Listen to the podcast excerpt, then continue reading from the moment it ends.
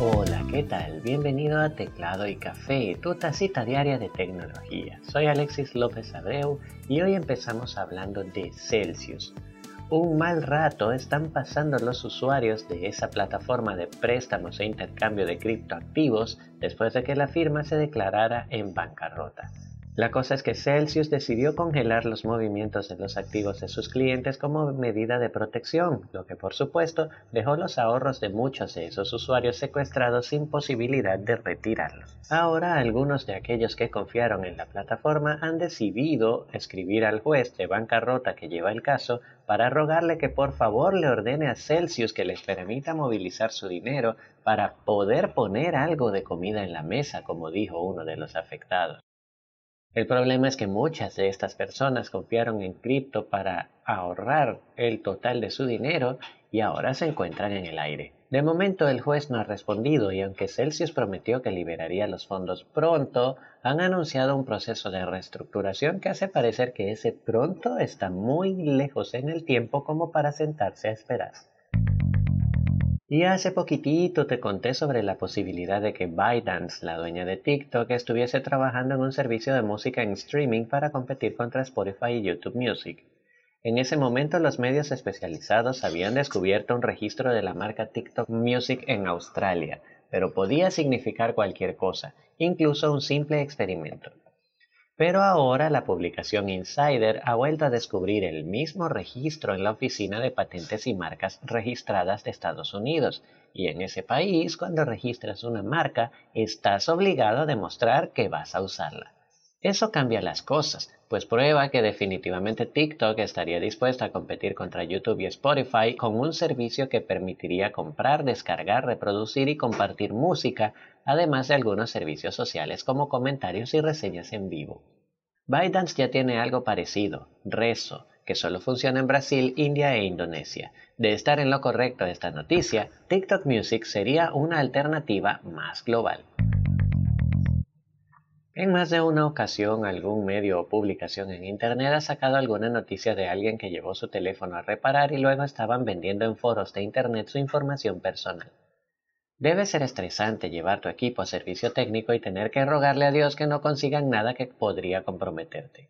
Y parece que Samsung lo ha visto de la misma manera, pues de acuerdo con un anuncio en su sitio web para Sur Corea encontrado por Sam Mobile, la marca lanzará pronto una función para los Galaxy S21 Pro que permitirá a sus usuarios ocultar toda su información personal y bloquearla bajo contraseña al activar un modo reparación, que vendrá en las opciones de configuración. Una vez que el teléfono sea reparado y vuelva a manos de su usuario, bastará con introducir la contraseña para devolver todo a su lugar. Por supuesto, la función estará disponible solo para ese modelo y únicamente en ese país, pero es de esperar que llegue a otras regiones y modelos pronto. Volvemos a hablar de TikTok, pues la red social ha empezado a probar en silencio una colección de minijuegos en algunos países y al parecer Venezuela es alguno de ellos. Para acceder a estos juegos basta con ir a la sección agregar links en las opciones al momento de subir un video. Ahí encontrarás una selección de pequeños juegos como Basketball Forever, Tap the Difference, Pikachu, entre otros. TikTok ya había comentado a Reuters que quería entrar en el mundo de los videojuegos y parece que ha empezado ya a moverse en esa dirección. De momento se trata de juegos prestados de ByteDance, su casa matriz, pero según Reuters ya alcanzaron un acuerdo más grande con estudios como Singa, Moontoon y C4. TikTok definitivamente no quiere dejar para nadie. Vistazo al pasado. Y mientras escuchamos en el fondo a mi querido hijo jugar, vamos con el vistazo al pasado. El 2 de agosto del año 2005, Apple lanzó su primer ratón con varios clics en toda su historia, el Mighty Mouse. Este super ratón, que es como se llamaría en español, venía con una superficie táctil que podía distinguir el clic derecho con solo levantar el dedo del lado izquierdo.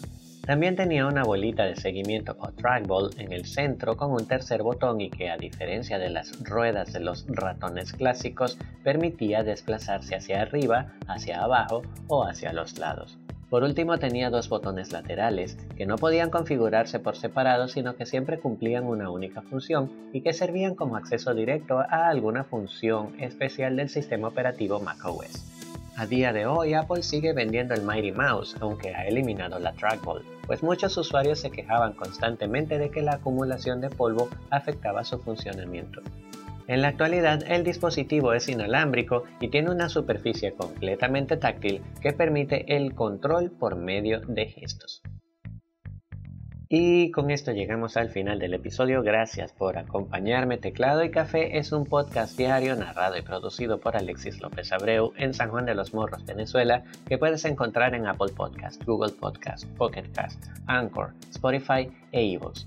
Recuerda que puedes dejarme tus comentarios, dudas o sugerencias por medio de arroba tecnopapapi en Twitter, Facebook e Instagram o a través de un correo electrónico a hola. Un super abrazo y hasta mañana.